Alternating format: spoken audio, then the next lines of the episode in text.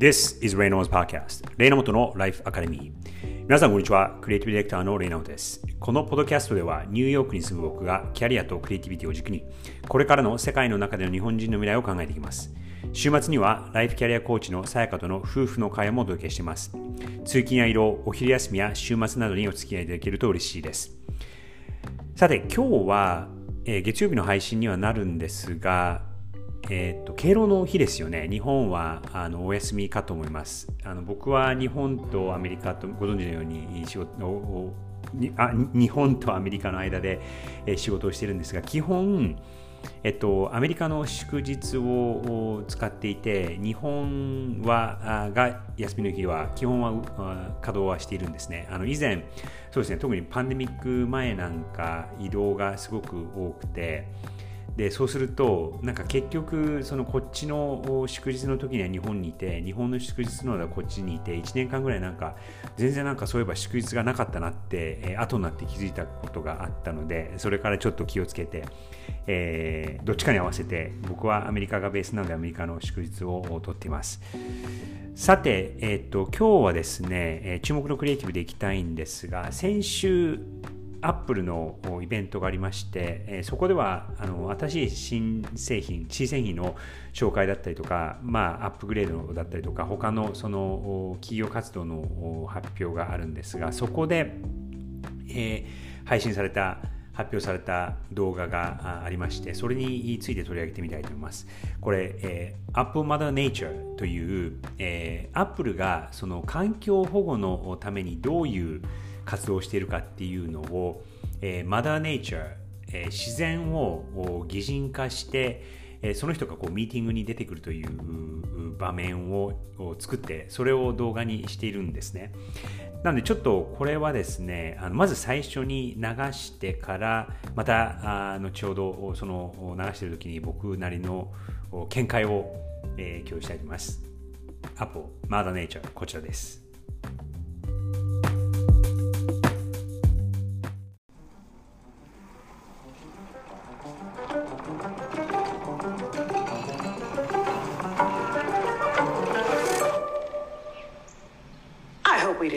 Waiting.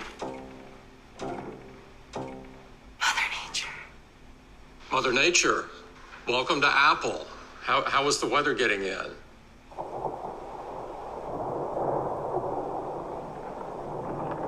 The weather was however I wanted it to be. Let's cut to the chase. これはですね、アップルの本社のミーティングの会議室のシーンから始まります。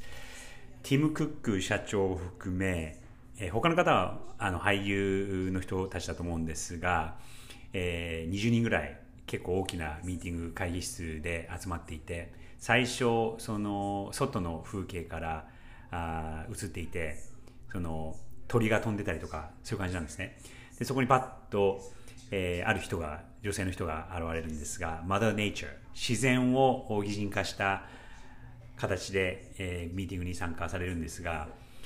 えー、このミーティングの会議室の中で彼女が一人一人に対してこの状況はどうなってんの？その環境の環境活動だったりとか、えー、例えばそのプラスチックの利用を減らすとかリサイクルを多くするとかあとその、えー、カーボンニュートラル、えー、二酸化炭素の排出をどうなるのかとかそういうことを一人一人に確認するそういう会なんですね。でですね、えっと、これ5分ぐらいの、まあ、結構長い尺の動画ではあって、えー、先ほどお伝えしたみたいに、先週あったアップルのイベントで流されたものではあるんですが、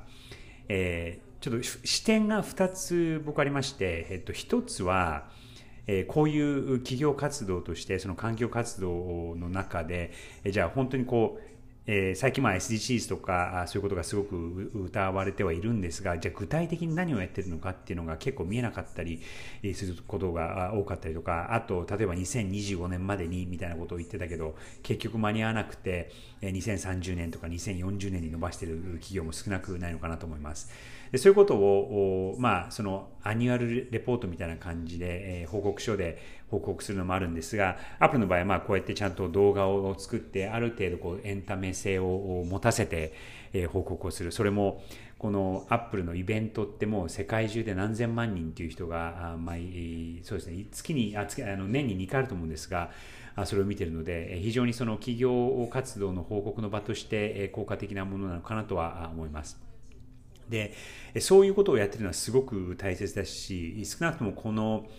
あのビデオの中から見ると結構こうしっかり着々といろんなことを進めていて、えー、まあアップルなので、えー、大企業でやっぱりその商品の発表だったりとかもう本当1年に1回1年になんか2回ぐらい新しいものがどんどんどんどん出ていてそしてもう我々もその携帯をね、2年ぐらいで、えもう10万以上するようなものを毎回買わなきゃいけないというそんな状況になっている中で、えこういう活動をするのは非常に大切かなと思います。なんですがそのメッセージっていうところから見るとじゃあこのね毎年1年とか2年に1回新しい携帯を買い替えるのかっていうことを考えるとまあ本当はそうじゃない方がいいと思うんですよね。そうするのも、まあ、口で言うのは簡単なんですが資本主義の世の中で、えー、我々が生きているそして社会が動いているってことを考えると、えー、成長し続けなきゃいけない売り続けなきゃいけないというプレッシャーの中で、えー、環境を守るっていうちょっとこう矛盾した現象になっているのかなと思います。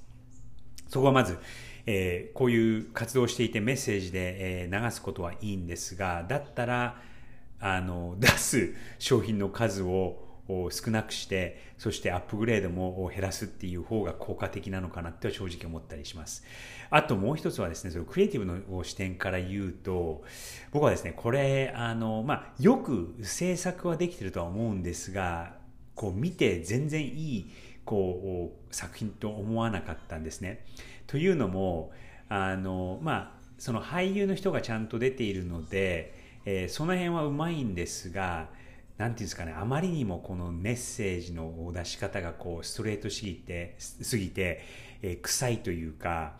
ちょっと、あの、アップルにしてはどうなのかなっていうのを、えー、見て感じたので、今日これ注目のクリエイティブとして、えー、紹介はしているんですが、いいクリエイティブかっていうと、